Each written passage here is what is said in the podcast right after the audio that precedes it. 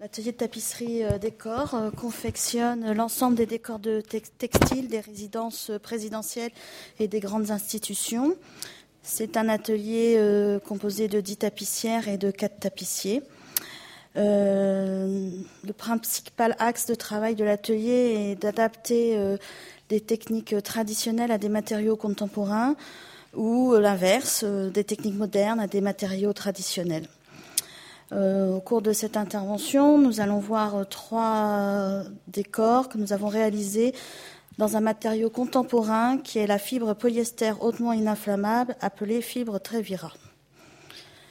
Donc le premier cas, c'est euh, en 2012, nous avons dû refaire le décor de la salle des fêtes les derniers éléments de décor que nous avions dataient de 1965. Il n'était pas question de retrouver euh, un décor euh, antérieur, mais plutôt une continuité dans le, décor. Euh, la principale règle était que le tissu soit non-feu. Et pour cela, nous nous sommes rapprochés des maisons textiles, notamment de la maison Prel, qui nous a tissé un tissu, euh, un dama qui s'appelle Beaumarchais en fibre Trévira. Euh, l'avantage de cette euh, fibre, outre qu'elle est non-feu, elle est plus résistante à la lumière, plus facile d'entretien et moins fragile à la manipulation, ce qui allait très bien dans cette salle parce que les décors sont démontés très régulièrement, remontés, déplacés pour l'organisation des différentes réceptions qui se passent dans cette salle.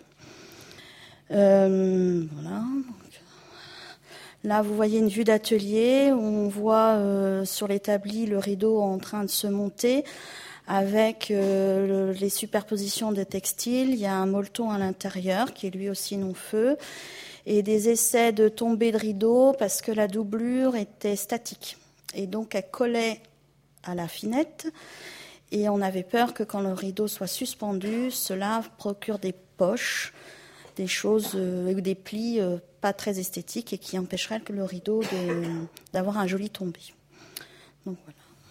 Le deuxième cas que nous allons étudier, c'est celui du salon des maréchaux. Dans cette pièce, euh, nous avons refait ça en 2012. il y a eu le feu sur la première fenêtre.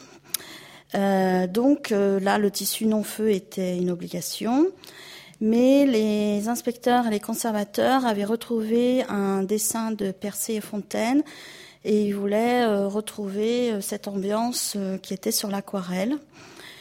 Donc ils ont pris un tissu, ils ont fait le choix de prendre un damas de soie qui était dans nos réserves, qui s'appelle les roses et les casques. Et là aussi, grâce à la maison Prel, ils ont numérisé cet échantillon redimensionner le motif pour pouvoir le raccorder, ne pas avoir un tissu en 55, mais un tissu en 160, et euh, apporter les couleurs euh, qui étaient sur la corelle, c'est-à-dire bleu et or. Euh, donc, lors de la confection, nous avons eu la surprise d'avoir un tissu euh, très fluide, très souple, qui se rapprochait vraiment beaucoup de, l'échantillon que nous avions en réserve. Et donc, du coup, nous avons opté pour un montage traditionnel des festons de manière à garder cette souplesse.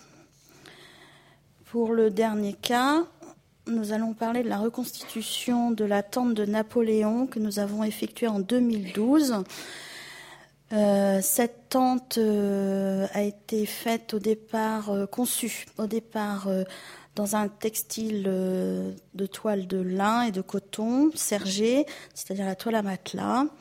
Le propre du non-feu n'était pas du tout au début du projet à l'ordre du jour. Et en cours de réflexion, on s'est demandé s'il n'y avait pas un intérêt à ce que le public puisse aller sous cette tente pour voir l'ambiance euh, de, la tente.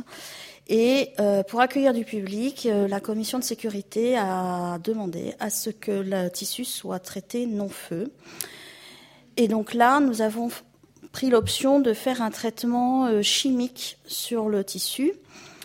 Parce que le tissu était, il y avait eu toute une recherche sur le grammage des fils pour être le plus approchant de la tente d'origine, enfin voilà.